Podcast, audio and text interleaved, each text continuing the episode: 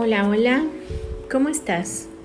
Es un gusto para mí volver a estar aquí contigo, grabándote esta información, hacértela llegar y que tú puedas conocer y descubrir mucho más acerca de nuestros bellos seres de luz que son los ángeles.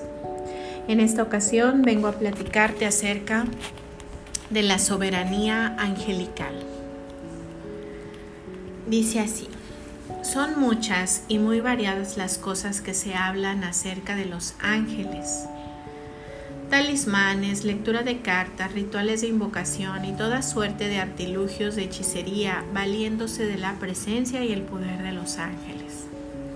Es importante entonces no olvidar que son seres soberanos creados por Dios para su servicio y que asisten a los seres humanos por órdenes divinas. Sin embargo, no están a nuestra merced y tampoco pueden ser obligados a efectuar ninguna acción. Ellos actúan en nuestra vida por nuestra petición y bajo lo que está en el orden divino para nuestra evolución. De modo que no podemos someterlos, obligarlos ni inducirlos a ninguna acción Solamente podemos solicitar su asistencia, bien sea para nosotros, para la humanidad, para el planeta o para el universo, en servicio del amor. Solo así ellos actuarán de forma libre dentro del plan divino, buscando las mejores vías para que eso que hemos solicitado se conceda de la mejor manera, en armonía para todo el mundo, bajo la gracia y de manera perfecta citando palabras de Connie Méndez. No podemos convocar a los ángeles para que aparezcan ante nosotros y nos hablen a voluntad nuestra, bien sea que dicha invocación se haga de forma individual o unida a la energía de un grupo de personas. Tampoco se pueden hacer utilizando artefactos como las cartas, una ouija o cualquier otro medio semejante Así pues, cualquier ser que pueda ser convocado a través de un rito, un artefacto como los citados, o por invocación para que aparezca frente a la persona, con toda probabilidad no será un ángel. Ellos nos harán entender cuando es oportuna su asistencia y solo lo harán bajo la estricta voluntad del Padre. Es importante Saber que cuando exista el momento de conectar con ellos es porque tú estarás en la búsqueda y ellos estarán listos para conectar contigo y entregarte, y entregarse su, entregarte su amor.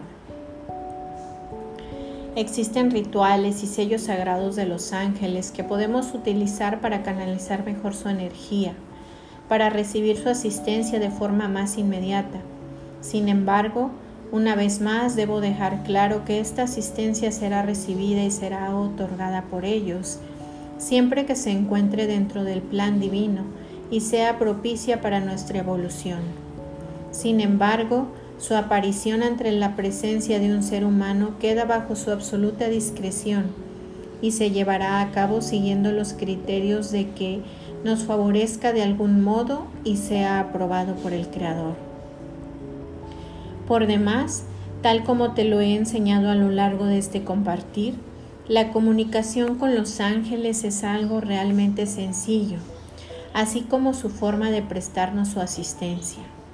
No hay que hacer complicado lo sencillo, simplemente recibe esa maravillosa energía, permíteles ser tus amigos en todo lugar y en todo momento para que te guíen bajo la amorosa mirada y la aprobación de Dios. Debo dejarte claro también que jamás podrás solicitar su asistencia de los ángeles para dañar a otra persona.